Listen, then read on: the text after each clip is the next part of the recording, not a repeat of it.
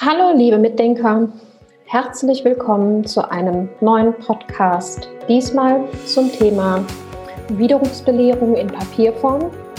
Denn da gab es im November ein neues BGH-Urteil, was die Branche ein bisschen aufgerüttelt hat.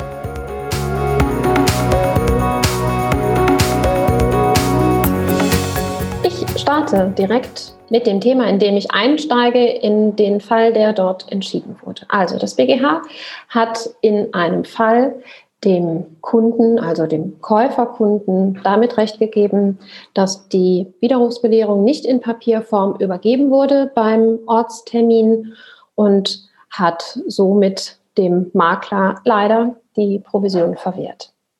Jetzt ist natürlich die Frage, denn die Medien berichten aktuell massiv darüber, dass jetzt ab sofort zigtausende Euro zurückgefordert werden können, wenn die Widerrufsbelehrung nicht ordnungsgemäß in Papierform übergeben wurde. Doch ist das denn wirklich so? Die gute Nachricht ist, nein, es ist nicht so. Also, es kann jetzt nicht jeder Maklervertrag widerrufen werden, weil die Widerrufsbelehrung nicht in Papierform übergeben wurde, sondern es hängt davon ab, wie das Geschäft sich angebahnt hat und wie die Vorgehensweise mit dem Kunden tatsächlich war.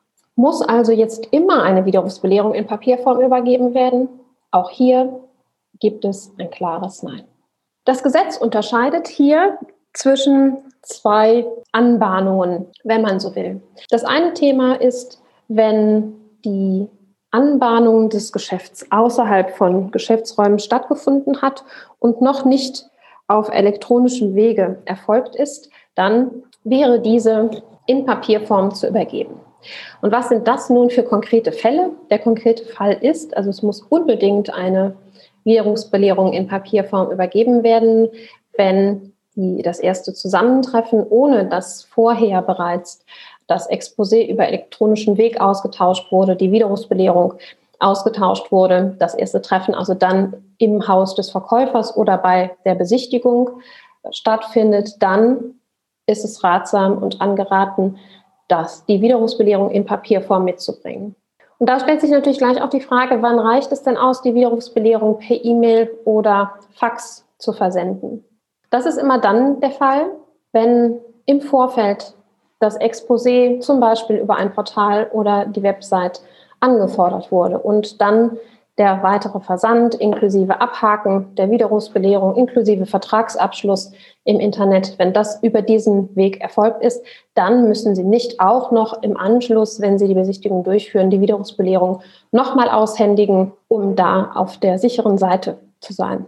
Denn genau in dem konkreten Fall war es so, dass eben der Kontakt zum Kunden nicht über diesen Weg gegangen ist, sondern die Dokumente erst vor Ort ausgetauscht wurden und der Kunde sich die Widerrufsbelehrung abfotografiert hat. Insofern hat das Gericht entschieden, man hätte dann, wenn der Kunde einverstanden ist, die E-Mail mit der Widerrufsbelehrung nochmal hinterher senden müssen oder hätte sie dem Kunden tatsächlich aushändigen müssen.